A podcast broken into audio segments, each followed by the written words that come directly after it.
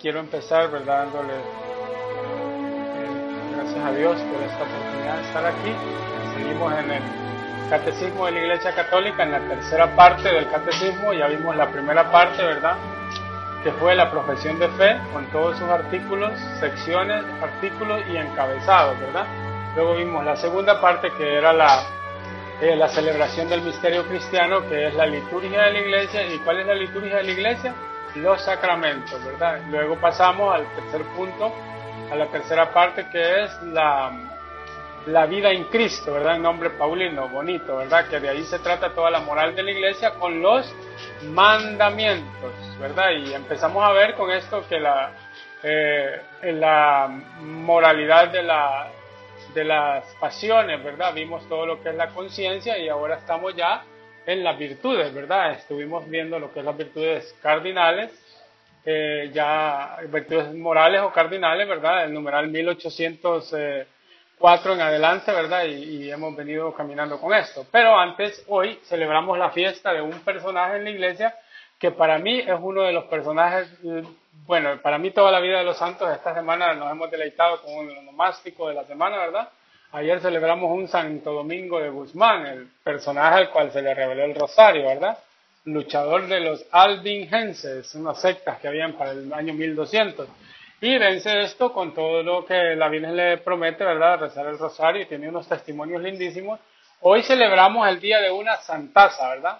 De judía a atea y de atea a católica, ¿verdad? Santa Teresa Benedicta de la Cruz, ¿verdad?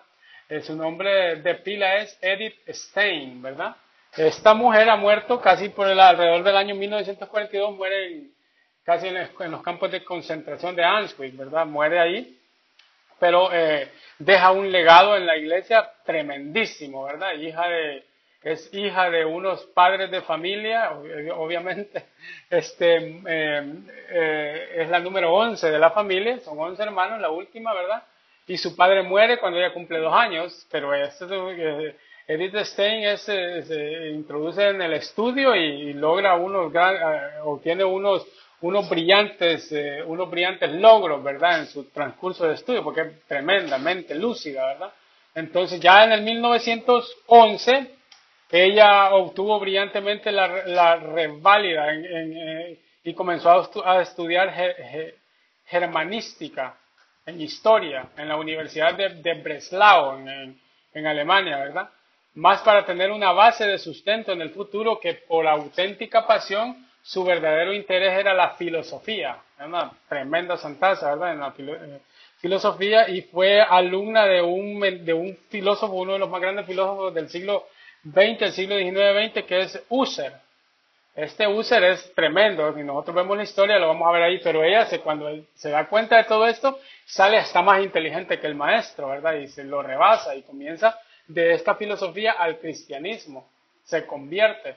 Pero allí todavía ella había renegado de la fe, de la fe incluso judía. Ella había renegado de la fe judía, no, no, o sea, no creía en nada, había perdido la fe del mismo Dios nuestro, ¿verdad? El Dios de Abraham, de Isaac y de Jacob perdió la fe, ya no oraba ni iba a la sinagoga y se hizo atea. Entonces todo esto la, hace a ella entrar en, una, en las interrogantes de la vida, porque tiene un libro que se llama, se trata de eso, las interrogantes del ser humano, hasta dónde llevan. Porque tiene una frase que también casi es tomada de San Tomás de Aquino, que dice que todo aquel que busca la verdad en su interior busca a Dios. Y es cierto, el que busca la verdad, pero la verdad objetiva, ¿verdad? La verdad objetiva, porque hay, hay verdades accidentales en el camino, que en la, las verdades las podemos hacer también a nuestro propio criterio, verdades que nos convienen, a ella no. El que busca la verdad en su interior busca a Dios, pero la verdad que buscó San Agustín, una verdad objetiva, una verdad que saciaba todo el corazón, ¿verdad? Nos hiciste, Señor, para ti. Y nuestro corazón está inquieto hasta llegar a ti. Y ella la buscaba. Y evidentemente se va a, un, a una casa de unos amigos de ella, eh, los Congar, eran tremendos. Ella había quedado viuda, la señora, y resulta que se mete a la casa y se mete a la biblioteca en la noche y encuentra un libro. Y el libro que tiene en las manos es el libro de la vida de Santa Teresa de Ávila. Y lo comienza a leer.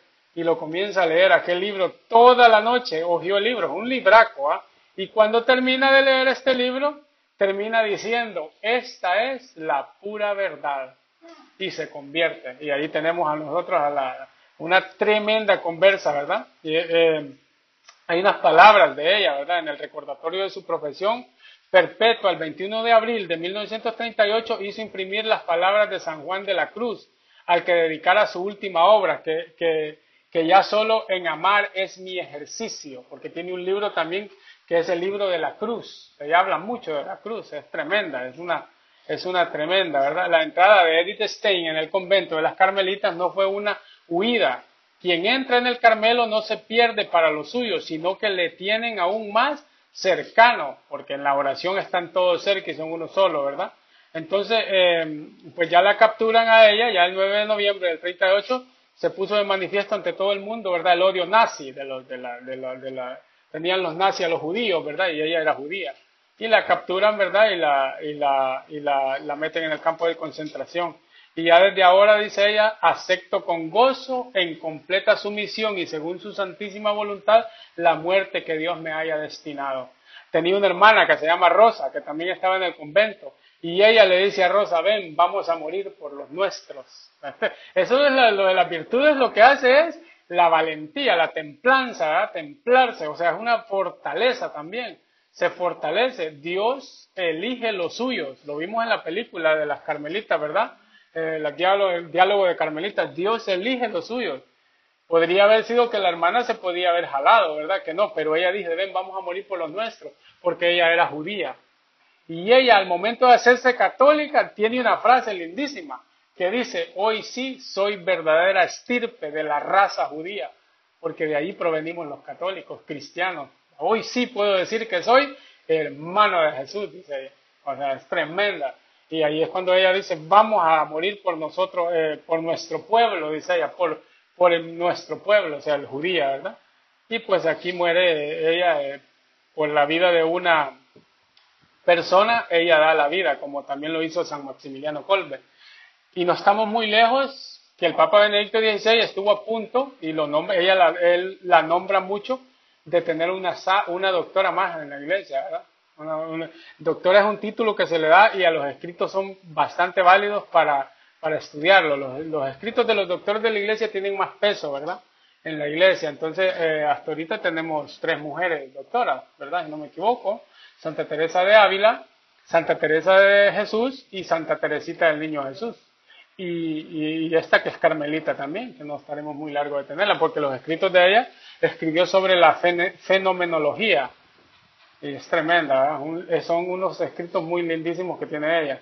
Y pues ahora pues no me quería pasar por, por alto este día que celebramos ahora, que interceda por nosotros y que nos dé un, que nos conceda el Señor un poquito de esa lucidez, de sabiduría, ¿verdad? Para poder también nosotros escribir estas cosas tan bonitas que tiene los santos de la iglesia. Bien, hoy vamos a introducirnos, vamos a tener la introducción, vamos a ver en concreto el numeral 1813, ¿verdad? Entonces, eh, vamos a empezar con una introducción a las virtudes teologales, porque recuerden ustedes que hemos terminado las virtudes morales o las virtudes cardinales, como le quieran llamar ustedes. Ya vimos eh, eh, el significado de las virtudes cardinales, son el eje de todas las virtudes, ¿verdad? Son como el spin que, que han sacado, ese juguete que han sacado ahora para el estrés, ¿verdad? Que gira. El eje son las virtudes y todas las virtudes giran cuando le damos vuelta. Eh, eh, virtudes cardinales, ya San Ambrosio le puso el nombre, ¿verdad? En el siglo IV quieren decir cardos. ¿Y qué era Cardos? Cardos era la calle principal de las ciudades romanas, ¿verdad?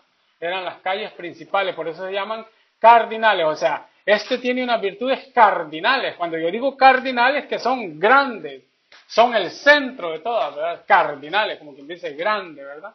Eh, eso es lo que quieren decir las virtudes cardinales. Bueno, ahora nos introducimos a las virtudes teologales. Ya vamos a ver que son tres, ¿verdad?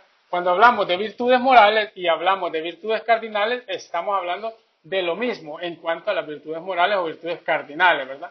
Distinguiendo de las virtudes teologales, porque las virtudes teologales, fe, esperanza y caridad, son aquellas que tienen por objeto a Dios mismo. Oigan bien, las virtudes eh, teologales, fe, esperanza y caridad son las que tienen por objeto al Dios mismo, sino que tienen el bien y las virtudes, las, otras virtudes morales son las que tienen por objeto eh, humanamente, las que tenemos por fuerza humana, por, por mérito de nuestros esfuerzos personales, ¿verdad? Pero las teologales son las que, eh, son las que tienen como centro a Dios mismo, ¿verdad? A Dios mismo. Las otras tienen el bien honesto, el bien que nos conduce a Dios. Todo lo que nos conduce a Dios son las virtudes morales, las que nos conducen a Dios. Son un medio, conducto, un, un medio para llevar a Dios el camino. Pero las virtudes teologales, como centro, tienen a Dios mismo, ¿verdad? Y ya vamos a ver de dónde nacen. Fe, esperanza, caridad, hablan de la relación con Dios mismo. Y estas otras virtudes, las cardinales o las morales, se refieren a mi elección del bien, del bien honesto, ¿verdad? Que me conduce a Dios, a la elección del bien, a lo que yo decido hacer, a todo lo que me conduce a Dios son las virtudes cardinales, ¿verdad? Y miren cómo se, van desarrollando en la Sagrada Escritura que nos va enseñando estas virtudes, las virtudes morales. Esto ya lo vimos, pero voy a hacer un pequeño repaso para que veamos nosotros la diferencia entre las virtudes cardinales y las virtudes morales, ¿verdad? Esto ya lo habíamos visto, eh, pero no está de más, ¿verdad?, recordar para hacer esta distinción. Aquí volveremos al número 1804, ¿verdad? Solo para referencia y ver la diferencia entre estas virtudes teologales, las que, las que vamos a, a empezar a ver eh, en las próximas clases, ¿verdad? De las cardinales y las morales que ya vimos. Esta es la que vamos a leer ahorita, 1804. Las virtudes humanas son actitudes firmes, disposiciones estables, perfecciones habituales. Oigan bien, habituales, o sea, es un hábito, ¿verdad? Que nos vamos marcando, del entendimiento y la voluntad que regulan nuestros actos, ordenan nuestras pasiones y guían nuestra conducta según la razón y la fe. Oigan bien, proporcionan facilidad, dominio y gozo para llevar una vida moralmente buena. El hombre virtuoso es el que practica libremente el bien. Libremente, libremente el bien. Las virtudes morales se adquieren mediante fuerzas humanas, lo que estamos diciendo, que nos conducen a Dios, ¿verdad? Son los frutos y los gérmenes de los actos moralmente buenos. Disponen todas las potencias del ser humano para armonizarse con el amor divino. O sea, todos los esfuerzos, los actos humanos que nosotros hagamos en miras a Dios, siempre se van a ir moderando a lo bueno que vayamos haciendo. Para hacer el mal, ¿se necesita esfuerzo? Pregunto. Sí, se necesita un esfuerzo. Para hacer el mal necesito esforzarme. Para matar a alguien que va por allá tengo que, tengo que planearlo, tengo que decir, me voy a esconder atrás de ese árbol, voy a sacar la pistola acá. Es un esfuerzo, tengo que hacer un plan. Para hacerlo bueno, ¿se necesita esfuerzo? Sí, también se necesita un esfuerzo. Para ganarse el infierno, ¿qué se tiene que hacer? Méritos. También se necesitan méritos. ¿Y qué, qué, qué méritos son? Hacer lo malo. Para ganarse el cielo, ¿qué se necesitan? Méritos. Necesita esfuerzo personal. Todo lo bueno que nos conduce a Dios son, va ordenando las virtudes morales. Se adquieren mediante la fuerza humana, así dice el catecismo, mediante la fuerza humana.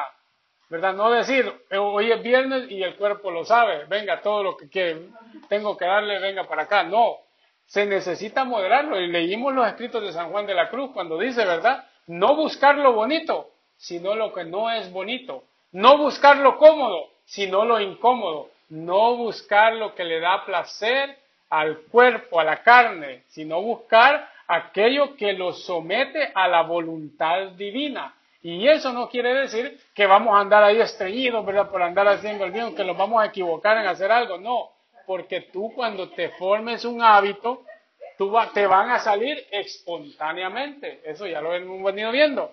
Van a nacer de nosotros espontáneamente, con la marcha de los hábitos en nuestra persona, la fuerza humana, ¿verdad? Nosotros ponemos de nuestra parte. Y cuando nosotros ponemos de nuestra parte, Dios ve el esfuerzo del ser humano y él no se queda estático, baja y lo ayuda, ¿verdad? Pero cuando cuando el hombre voluntariamente busca y dispone de su propia voluntad. Por eso dice, dispone todas las potencias del ser humano. ¿Y cuáles son las potencias del ser humano? Inteligencia y voluntad, son las potencias. Las disponen y las, y las armonizan con el amor de Dios. Y así nosotros vamos formando un plan, ¿verdad? Y leímos la carta de San Pedro, segunda carta de Pedro, capítulo 1, versículo 5, versículo 5 eh, al 10. Su poder divino nos ha dado todo lo que necesitamos para la vida y la piedad. En primer lugar, el conocimiento de aquel que nos ha llamado por su propia gloria y fuerza. Por ellas nos ha concedido lo más grande y precioso que se pueda ofrecer. Ustedes llegan a ser partícipes de la naturaleza divina, escapando de los deseos corruptos de este mundo. Este texto es el que hace paralelo con el numeral que vamos a leer ahorita, por eso es bien importante. Por eso pongan el máximo empeño en incrementar su fe con la firmeza, la firmeza con el conocimiento. Oiga bien, ¿cómo dice?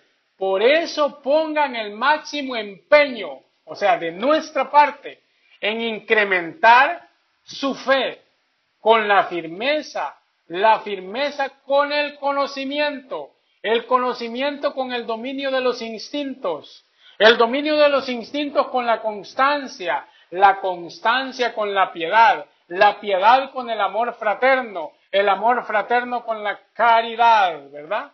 Pues si tienen todas estas virtudes en forma eminente, no serán inútiles ni estériles, sino que más bien alcanzarán el conocimiento de Cristo Jesús nuestro Señor. Esto es, esta es la palabra de Dios que leímos, ¿verdad? Segunda de Pedro, capítulo 1, versículo 5 al, al 7, ¿verdad? Bien, ahora esto es para distinguir un poco las virtudes cardinales o morales de las virtudes teologales. Ahora venimos con las virtudes teologales. La introducción, 1812.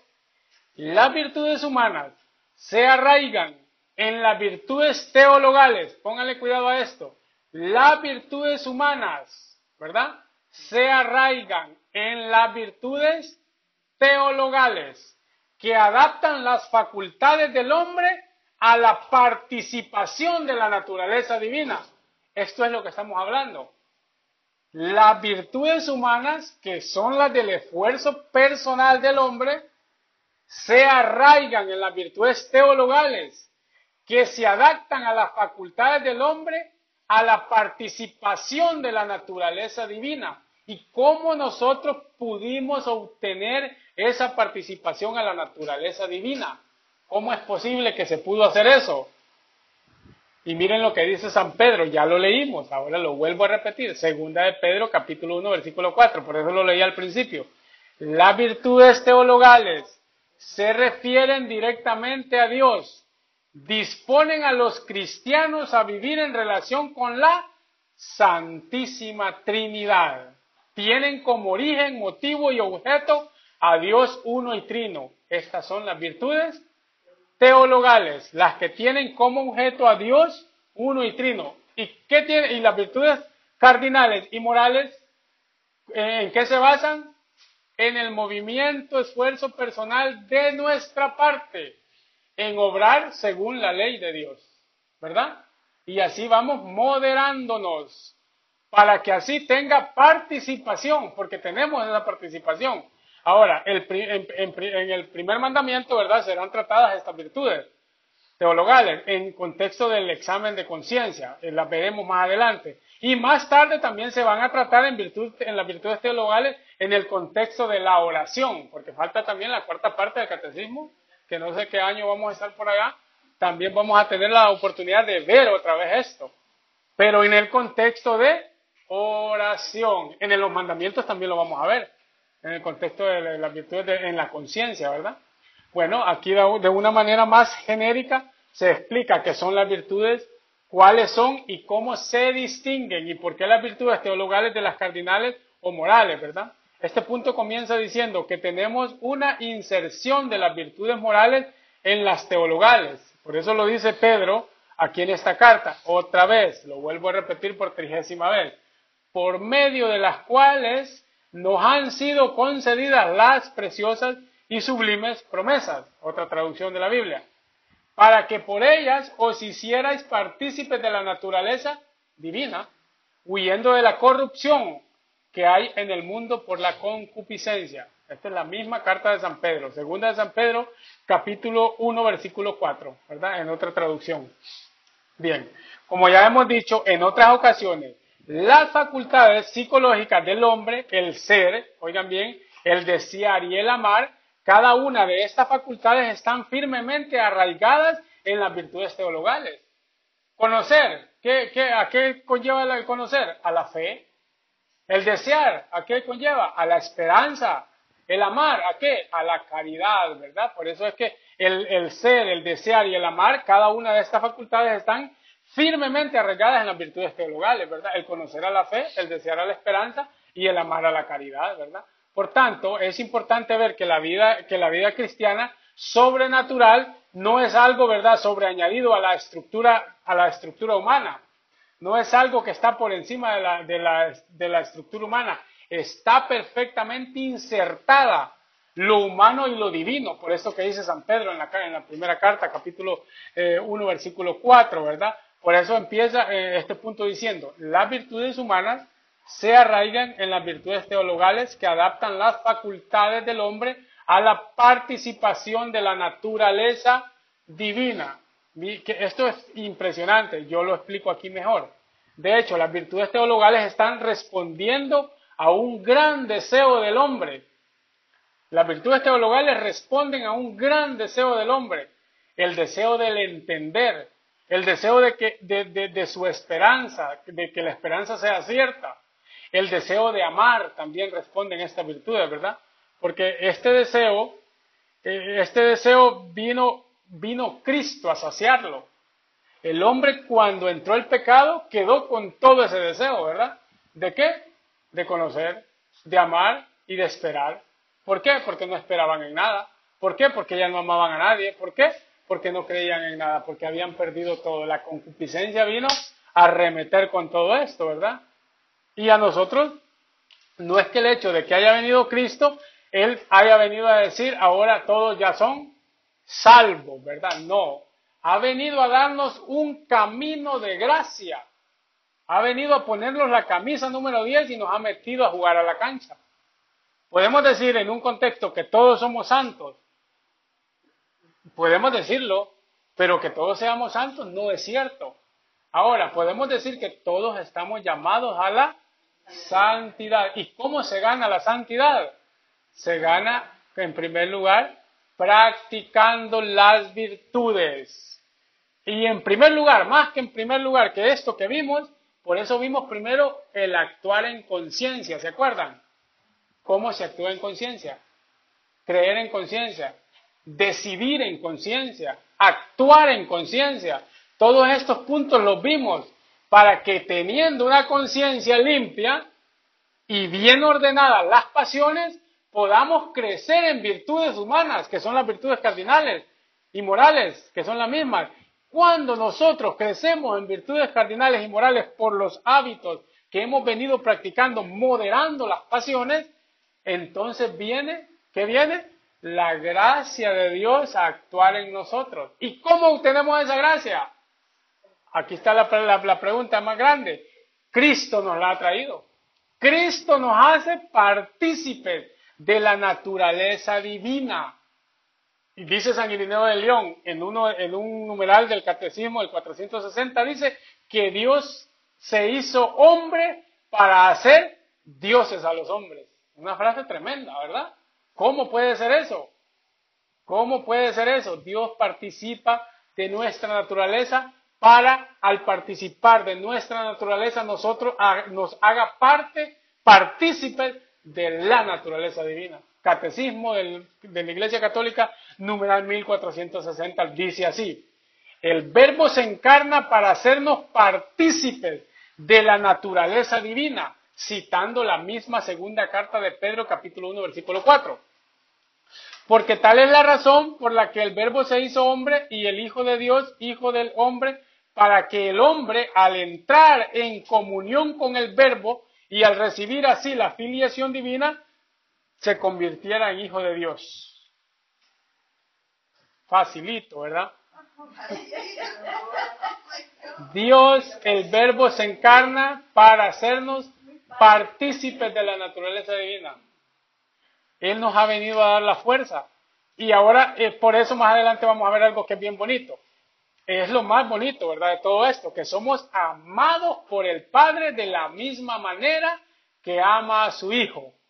De la misma manera que Dios ama a su Hijo, nos ama a nosotros. Pero tanto amó Dios al mundo que ha entregado a su Hijo único para que así nosotros tengamos vida y vida en abundancia. Pero si lo amó tanto, ¿por qué lo dejó morir?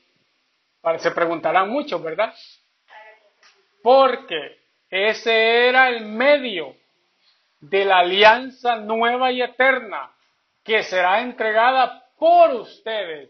La sangre del cordero de la alianza era un animal, ¿verdad? Pero la sangre de la nueva alianza va a ser la sangre de Cristo Jesús, nuestro Señor. Y por esa sangre somos partícipes de la naturaleza divina. Yo no sé cómo explicar esto, ni tengo los medios, ni soy secretario de Dios para explicarlo. Pero, por ejemplo, San Pablo, en el capítulo, San Juan, en el capítulo, en el capítulo 17, tiene un texto lindísimo que dice, Padre, así como tú y yo somos uno, que ellos sean uno, que ellos sean uno, dice, para que ellos estar unidos nosotros vengamos y estemos en ellos, dentro de ellos. Él habla en plural. Él está hablando ahí, Jesús está hablando en plural. Está hablándole a alguien más, no es solo. Está hablándole a alguien más, ¿verdad? Está hablándole al Padre y al Espíritu Santo, se podría decir, ¿verdad? Está hablándole a alguien más, trinitario, por eso el catecismo dijo, ¿verdad? ¿Por qué? Por una eh, filiación trinitaria. Entonces, ¿qué pasa? Es un misterio que no vamos a entender. Capítulo 5, versículo 31 de la carta a los Efesios dice que el hombre y la mujer abandonarán a su padre el hombre y se harán una sola cosa. Y dice San Pablo ahí en letras mayúsculas, esto es un misterio.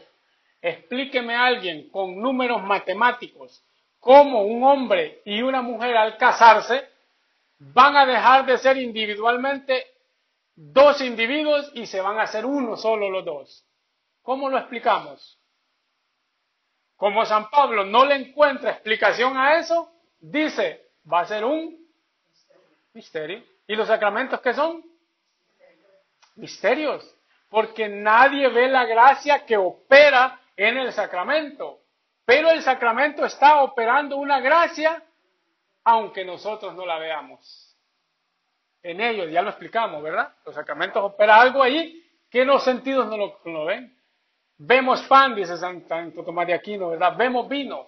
Nuestros sentidos se pueden engañar, pero ahí está presencia real de Cristo, cuerpo, alma y divinidad. En el bautismo vemos que le echan agua al niño. Vemos nosotros que hacen eso, son signos visibles. Dios manda a Moisés con un palo a donde el faraón, ¿verdad? Dios manda a, Moisés con un palo a que le haga prodigio en frente del faraón, ¿verdad?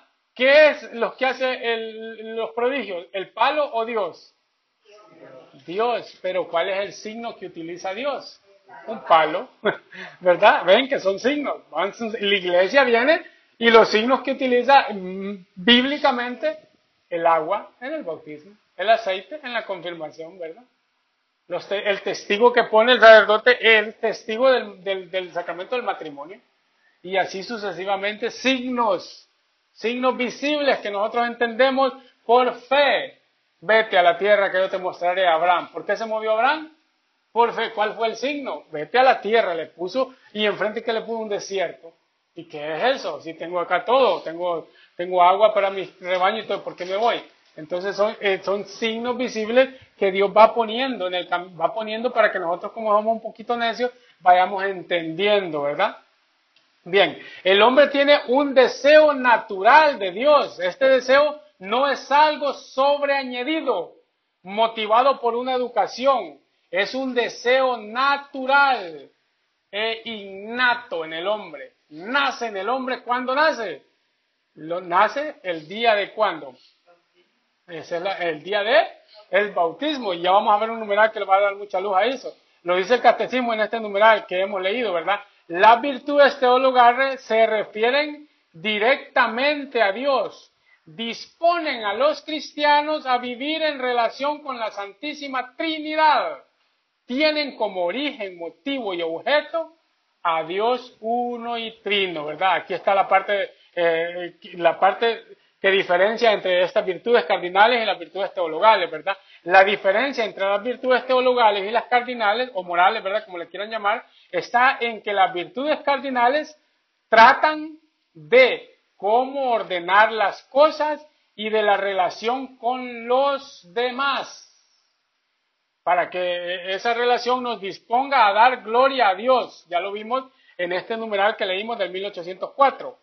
Ahora, mientras que las virtudes teologales tratan de la relación directa con Dios mismo, ¿verdad?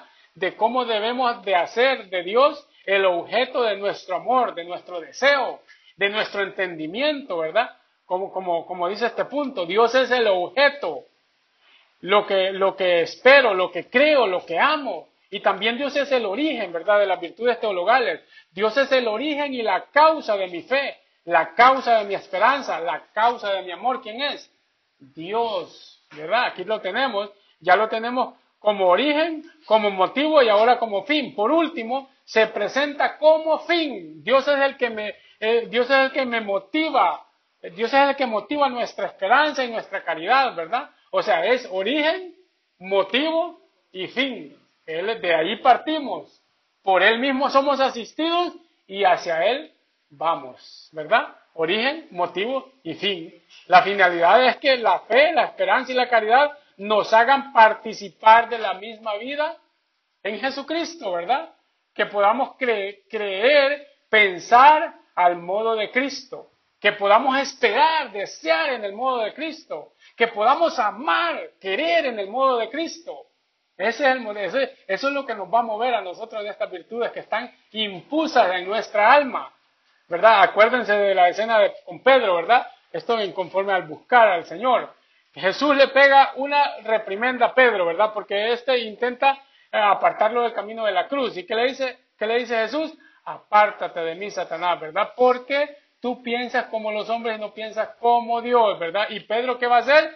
Va a tener un, en todo un camino de purificación para irse despojando de ese hombre viejo, ¿verdad? Que no entendía, no entendía la cruz. Va purificando hasta hacer de la cruz parte de su camino. Y en la esperanza, ¿qué pasa? Acuérdense de Simeón, que lo meditamos en los, en los misterios gozosos, ¿verdad? El cuarto misterio gozoso es la presentación del niño en, el templo, ¿verdad? ¿Y qué hace Simeón? Simeón, aquel hombre esperaba la llegada del Mesías. En Israel no había muchos que, que esperasen al Mesías, pocos eran, ¿verdad?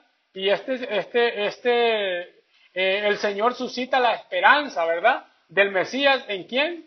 En Simeón, representando a quién? al antiguo pacto, ¿verdad? Un anciano, dice, ¿verdad? Llamado Simeón. ¿Por qué pone Lucas detalles? Un anciano llamado Simeón. ¿El anciano quién representa? Al Antiguo Testamento, ¿verdad? ¿Y qué hace el anciano? Extiende los brazos. El Antiguo Testamento añoró conocer al Mesías, porque todo el Antiguo Testamento camina con miras a Cristo, que de hecho lo dice el capítulo 8, versículo 56 de San Juan. Elías, eh, Abraham vio mi día y se alegró. 1800 años antes de Jesucristo ya lo habían visto. Ya se había dejado ver. Había visto mi día. Abraham vio el día de Jesús y se alegró. Ven que nosotros le, por eso es, bien importante eh, cuando hablamos en la clase de la Biblia, la semana pasada una clase que les, que les eh, mencioné yo, ¿verdad? Que lo trae también el colapsión, el capítulo, el número 129 del, del catecismo de la Iglesia Católica, ¿verdad? Eh, eh, una vez estábamos hablando este, con el hermano Morris de esto, de una comida que tuvimos, de cómo se lee, cómo se lee el Antiguo Testamento, ¿verdad? Se lee con miras al Nuevo Testamento, ¿verdad? Y ahí vienen los paralelos, ¿verdad? Vienen los paralelos, cómo se va leyendo, ¿verdad? Esto acá, esto allá, comparación de Abraham, comparación de, comparación de Adán con el comparación del nuevo Adán, que es Cristo, comparación de Eva, con la nueva Eva, que es María. En José, ¿cómo se presenta José, el hijo de, de, Jacob, verdad? y le hacen paralelo con Jesús. Aquí viene ya viendo, se viene viendo ya e, esa, e, e, esos paralelos, ¿verdad? Esos paralelos, cómo se viene leyendo el Antiguo Testamento. Entonces viene con miras a Cristo, por eso viene con miras a Cristo, ¿verdad? Pensamos como Dios, amamos como Dios, servimos como con el mismo amor, eh, con la, que podamos creer pensar al modo de Cristo, ¿verdad? Que podamos esperar, desear al modo de Cristo y que podamos amar, querer al modo de Cristo, ¿verdad? Así viene. Eh, esto es conforme a, la esperanza, ¿verdad? ¿Y, quién fue la que, la que esperó contra toda esperanza?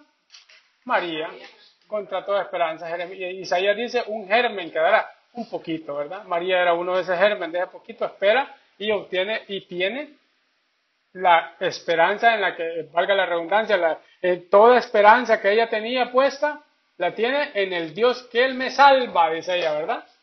Que me salva, ¿verdad?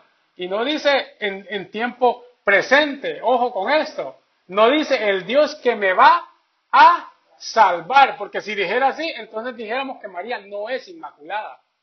Pero ella dice, el Dios que me la salvó o no la salvó. Estamos leyendo algo de la Biblia, la salvó, no que me va a salvar, no, la salvó, la preservó y la tiene en su seno, cuerpo, alma también, como a, a los otros personajes del Antiguo Testamento. Bien, en fin. Ahora, Jesús dice, amados unos a los otros como yo os he amado. Es decir, las tres virtudes son las que nos configuran con Jesucristo. Pensar como Jesucristo, esperar como Jesucristo, como Jesucristo, ¿verdad? Y, y también amar como Jesucristo. Esas son las virtudes teologales, ¿verdad? Eh, estas son las, estas son las, eh, las, eh, las, virtudes teologales, ¿verdad? es entender a Jesucristo por dentro, configurarnos con Él, ¿verdad? Y, se nos remite aquí a este punto del catecismo 1266, que esto es lo que estaba diciendo la hermana Nubia, de lo que, por qué nosotros participamos de la naturaleza divina, cuál es el medio, y aquí lo dice, numeral 1266 que aquí también, que eso lo pasamos hace de dos años atrás. Dice así, la Santísima Trinidad da al bautismo, este es el numeral 1266, que remite este catecismo aquí en este numeral 1812, 1812, ¿verdad que estamos? Remite a este numeral 1266. Dice, la Santísima Trinidad da al bautismo la gracia santificante, la gracia de la justificación, que le hace capaz de crecer en de creer en Dios. Oigan bien, aquí están infusas las virtudes teologales. Oigan bien, el bautismo le hace capaz de creer en Dios, de esperar en Él y de amarlo mediante las virtudes teologales. ¿Dónde son infusas? En el bautismo. Le concede poder vivir y obrar bajo la emoción del Espíritu Santo mediante los dones del Espíritu Santo le permite crecer en el bien mediante las virtudes morales. Así todo el organismo de la vida sobrenatural del cristiano, del cristiano tiene su raíz en el santo bautismo. Hermanos, yo apaguemos la luz y vámonos.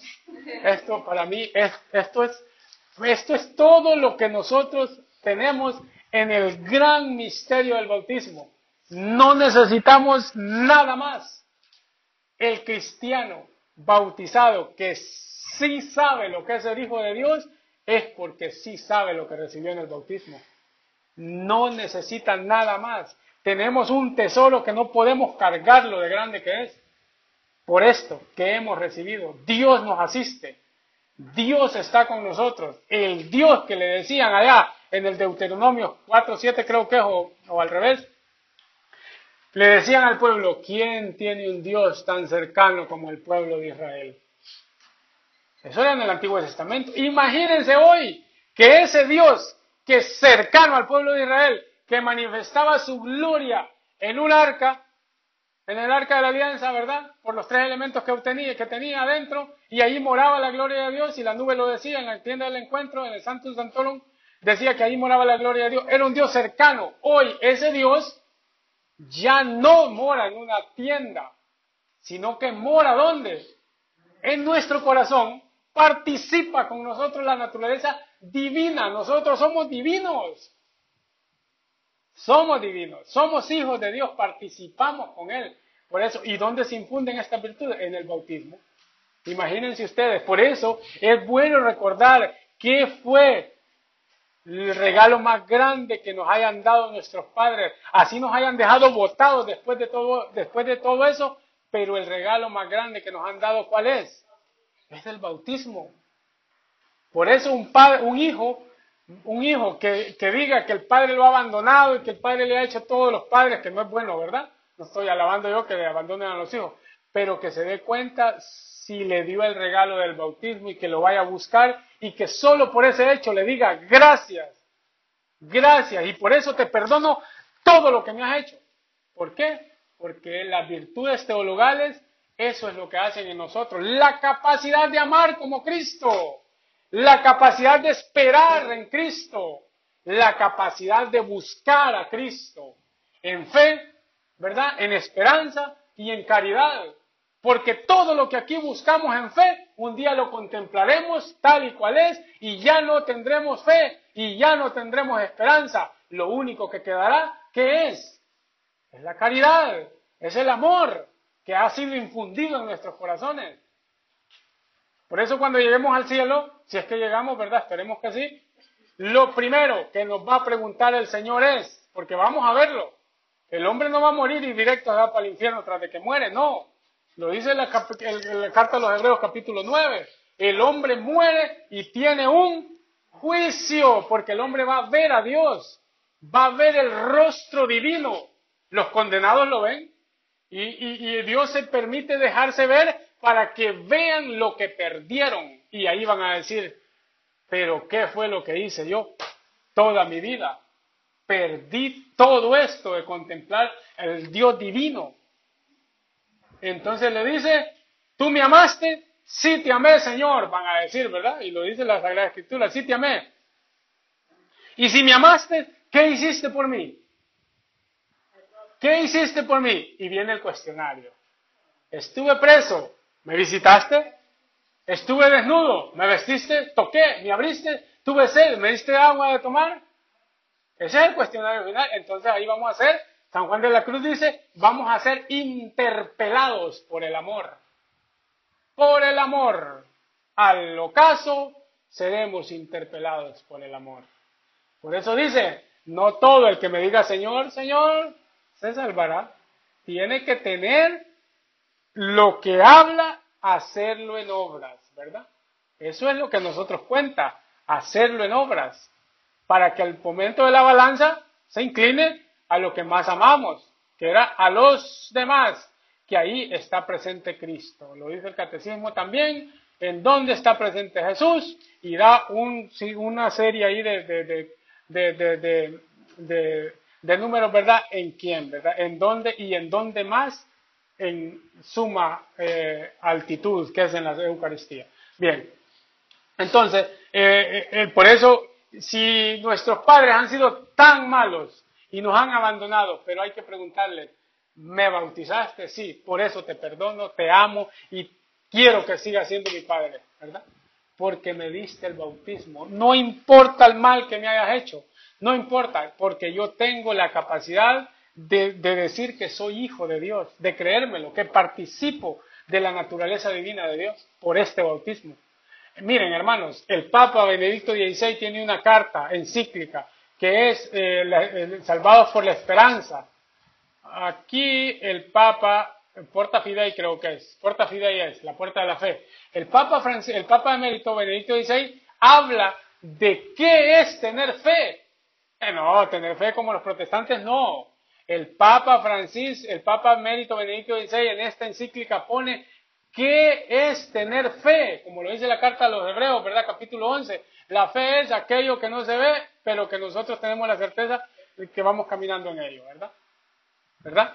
Entonces, ¿pero qué es eso? Y él lo traduce a como verdaderamente se traduce la palabra en griego, ¿verdad? Esencia, ¿qué es fe? Es sustancia. Para él, la fe es algo que se palpa. En el bautismo nosotros tuvimos un contacto directo con Dios, lo tocamos, lo tocamos a Dios, lo palpamos, los sacramentos son toques, toques del ser humano con Dios, como cuando agarramos una piedra en el río y jugamos con ella y la tiramos, ¿verdad? Y va así la piedra, ¿eh? Esos son los sacramentos. Vamos tocando la divinidad en nosotros, nos da toquecitos, ¿verdad? Tocamos a Dios. Es increíble el bautismo lo que hace en nosotros. Por eso nosotros tenemos que celebrar más el día de nuestro bautismo más que el día de nuestro nacimiento. Por eso yo siempre digo en una charla, lo dije y me hubieron muchas preguntas por esto, digo yo, yo amo más a la iglesia que es mi madre, más que a mi madre genética. Amo más a la iglesia. Porque yo, amando más a la iglesia, me alimento. ¿De qué me alimento? De los viáticos a la vida eterna. Y se acuerdan ustedes que Santa Teresita del Niño Jesús le decía a la mamá, mami, cuánto deseo que te mueras. Y los papás, el papá en la mesa y todas las hermanas, pero ¿por qué dices eso? ¿Por qué estás diciendo que se muera? Porque dicen que las personas buenas van para el cielo. Y tú eres muy buena, mami. Por eso ella, por eso ella lo que más deseaba era que fuera al cielo. Yo, unida a mi madre en la iglesia, alimentándome de los sacramentos, de la confesión y sabiendo que el Señor me lava ahí, que es otro nuevo bautismo, lo dice el catecismo, que el, sacramento de la penitencia es un nuevo bautismo. En el bautismo nos dieron una vestimenta blanca. Igualmente, cuando salimos del confesionario salimos blancos. Lázaro cuando salió de la tumba se movió la piedra, ¿qué decía? Que olía. Feo, ¿verdad? Esos son los pecados. Pero Lázaro cuando salió, salió a ver a quién? A su amigo Cristo, ¿verdad? Igualmente nosotros. Llegamos hediondos al confesionario los metemos a la cueva como Lázaro encerrado, ¿verdad? Y cuando salimos, ¿cómo salimos? Limpios. Desátenle las vendas, dicen a los discípulos. Salimos desatados de las vendas. Tremendo, ¿verdad?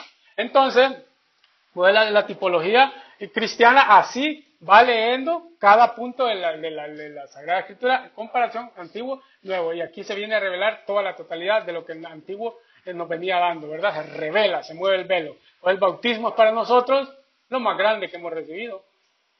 Bien, numeral siguiente, 1813. Dice así, las virtudes teologales fundan, animan y caracterizan el obrar moral del cristiano, informan y vivifican todas las virtudes morales, son infundidas por Dios en el alma de los fieles para hacerlos capaces de obrar como hijos suyos y merecer la vida eterna. Son la garantía de la presencia y la acción del Espíritu Santo en las facultades del ser humano.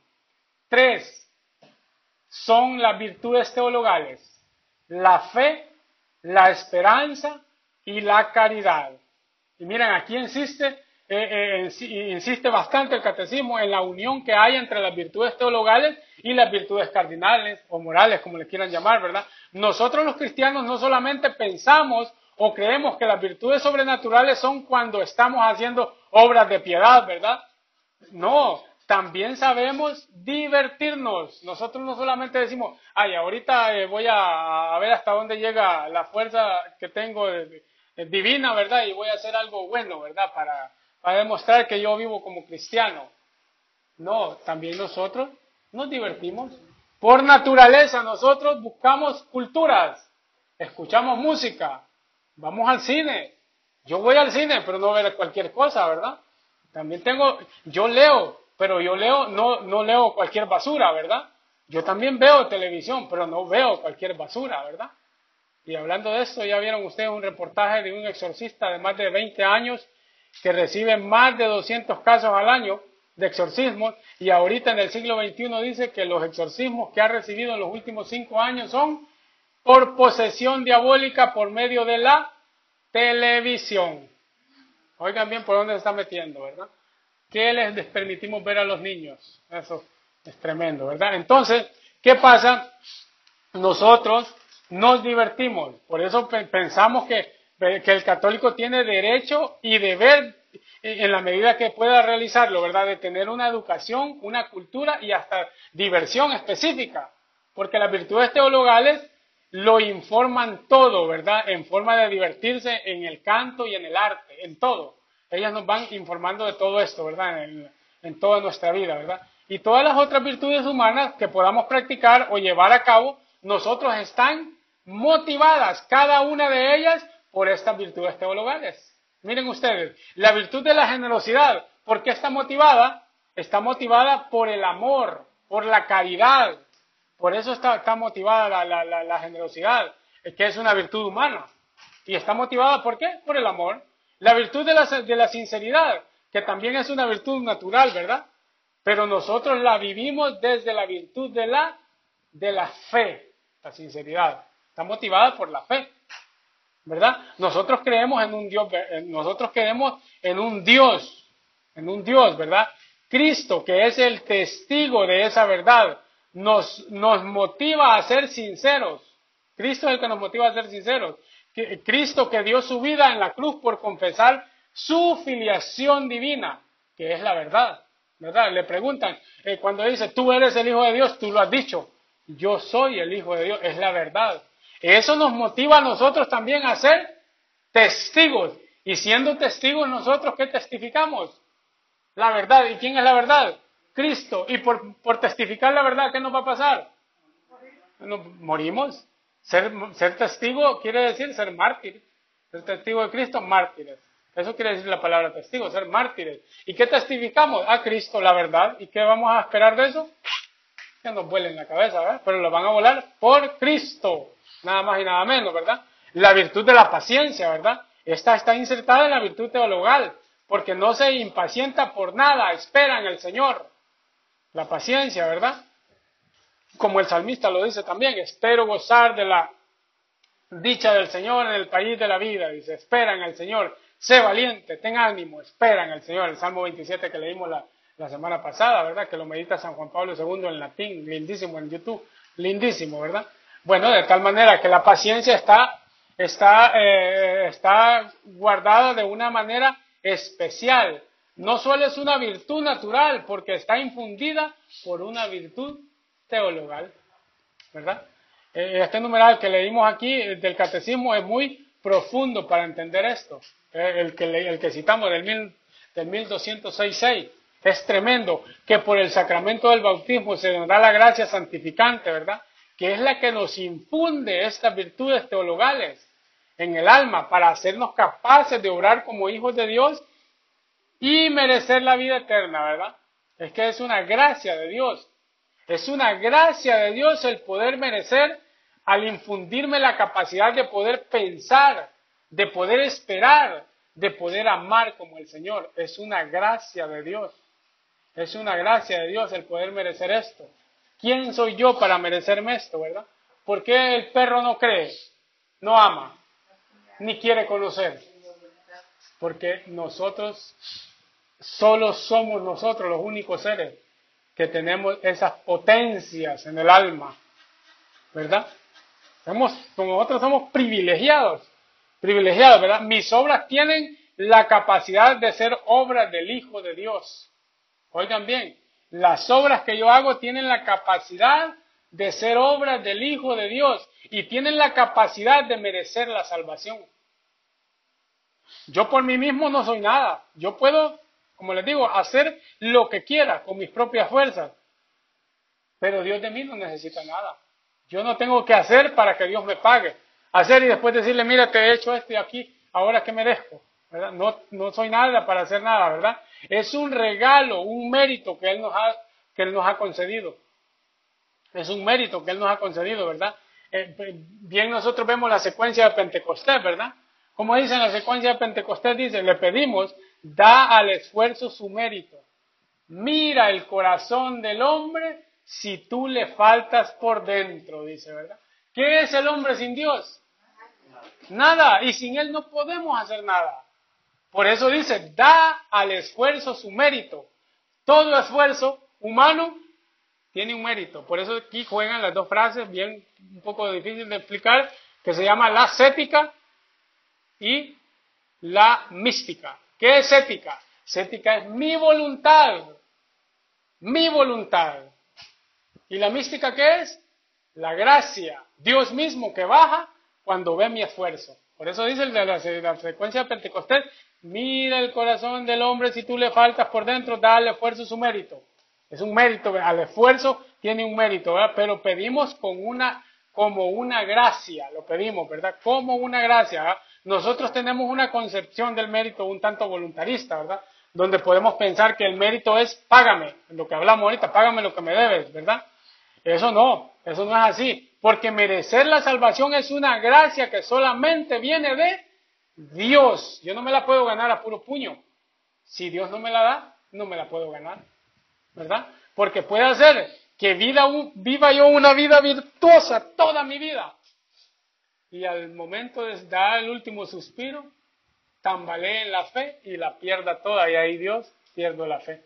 Por eso es que Dios es un don de Dios, no es mérito nuestro. Pero nosotros pedimos el mérito, el esfuerzo, tenemos la voluntad de hacerlo y Dios no lo deja solo cuando nosotros lo hacemos, ¿verdad?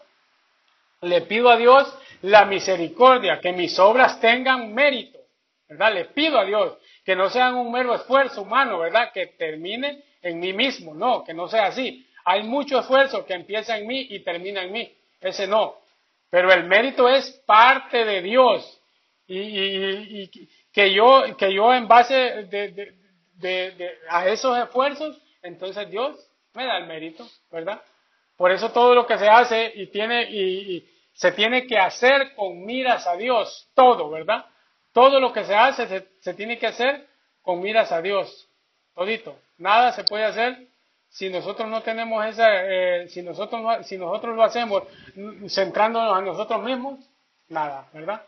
Todo hay, hay mucho esfuerzo que empieza en mí y puede terminar en mí, pero el mérito es parte de Dios, ¿verdad? Es parte que Dios lo da. Por eso todo lo que se hace se tiene que hacer con miras a Dios y pidiendo el mérito, ¿verdad? De Dios, las fuerzas para realizarlo. Y no olvidarnos al final de quién, que, de, que, quien se merece la gloria es Dios, no yo, ¿verdad? Es Dios, ¿verdad? Se trata de que nuestras obras estén infundidas por las virtudes teologales y al estar movidas por la fe, esperanza y caridad, las obras partan de Dios y vuelvan a Él y sean obras del Hijo de Dios y tengan el mérito de la salvación. ¿Verdad? Tremendo. Y, el término, y termina este punto diciendo, son la garantía de la presencia y la acción del Espíritu Santo en las facultades del ser humano. Tres son las virtudes teologales, la fe, la esperanza y la caridad, ¿verdad? Y aquí nos remite capítulo 13 de la primera carta de los Corintios, eh, versículo 1 en adelante, lo voy a leer porque es lindísimo. Dice así, aunque hablara todas las lenguas de los hombres y de los ángeles, si me falta el amor sería como bronce que resuena o campana que retiñe. Aunque tuviera el don de profecía y descubriera todos los méritos y la ciencia entera, aunque tuviera tanta fe como para trasladar montes, si me falta el amor, nada soy aunque repartiera todo lo que poseo e incluso sacrificara mi cuerpo, pero gloriarme, si no tengo amor, de nada me sirve. El amor es paciente y muestra compasión. El amor no tiene celos, no aparenta, ni se infla, no actúa con bajeza, ni busca su propio interés, no se deja llevar por la ira y olvida lo malo. No se alegra de lo injusto, sino que se goza en la verdad perdura a pesar de todo, lo cree, todo lo espera, todo lo soporta, lo soporta todo. El amor nunca pasará. Las profecías perderán su razón de ser, callarán las lenguas y ya no servirá el saber más elevado, porque este saber queda muy imperfecto y nuestras profecías también son algo muy limitado. Y cuando llegue lo perfecto, lo que es limitado desaparecerá. Cuando era niño, hablaba como niño, pensaba y razonaba como niño, pero cuando me hice hombre, dejé de lado las cosas de niño. Así también el momento presente vemos las cosas como en un espejo, confusamente, pero entonces las veremos cara a cara. Ahora conozco en parte, pero entonces conoceré como soy, conocido. Ahora pues son válidas la fe, la esperanza y el amor las tres, pero la mayor de estas tres es el amor. San Pablo dice que la fe, la esperanza y la caridad son el espejo. Ahora vemos en un espejo, dice, en enigma, entonces veremos cara a cara. Pero es importante, ¿verdad? Es, es, es importante ese, ese espejo, ¿verdad? En el que podamos ver a Dios. San Pablo dice que la fe, la esperanza y la caridad son el espejo. Ahora vemos como en un espejo. Pero entonces veremos cara a cara. Porque solo veremos y amaremos. San Agustín, ¿verdad? Tiene un coloquio bien lindísimo. Es gracias a la fe, la esperanza y la caridad. Dios para nosotros no es un desconocido, hermanos. Por eso aquí lo vemos como en un espejo. Cuando lleguemos nosotros al cielo, nosotros los cristianos católicos no desconocemos a Dios, porque en el bautismo hemos palpado a Dios. Por eso desde aquí podemos vivir una vida beatificante, lo decía San Juan Pablo II. Nosotros, nosotros no desconocemos a Dios, Dios para nosotros no es un desconocido. Cuando lleguemos al cielo, nosotros no se nos va a hacer desconocido Dios, porque desde aquí lo hemos disgustado. Nos hemos disgustado como en un espejo. Nos hemos disgustado, ¿verdad? Sino que eh, cuando nosotros nos encontremos con Él en el cielo, nos encontraremos con el que hemos amado, con el que hemos relacionado en esta vida. Será el encuentro gozoso con alguien íntimo para nosotros, alguien íntimo, gracias a ese espejo, la fe, esperanza y caridad que nos ha acercado a ese misterio de Dios y nos ha hecho cercanos a cada uno de nosotros. No es Dios para nosotros no es un desconocido, lo vivimos, lo amamos, lo servimos aquí, ¿verdad? Y esperamos en Él. Es tremendo, ¿verdad? Eso es lo que hace el bautismo en nosotros. Y yo creo que lo dejamos aquí.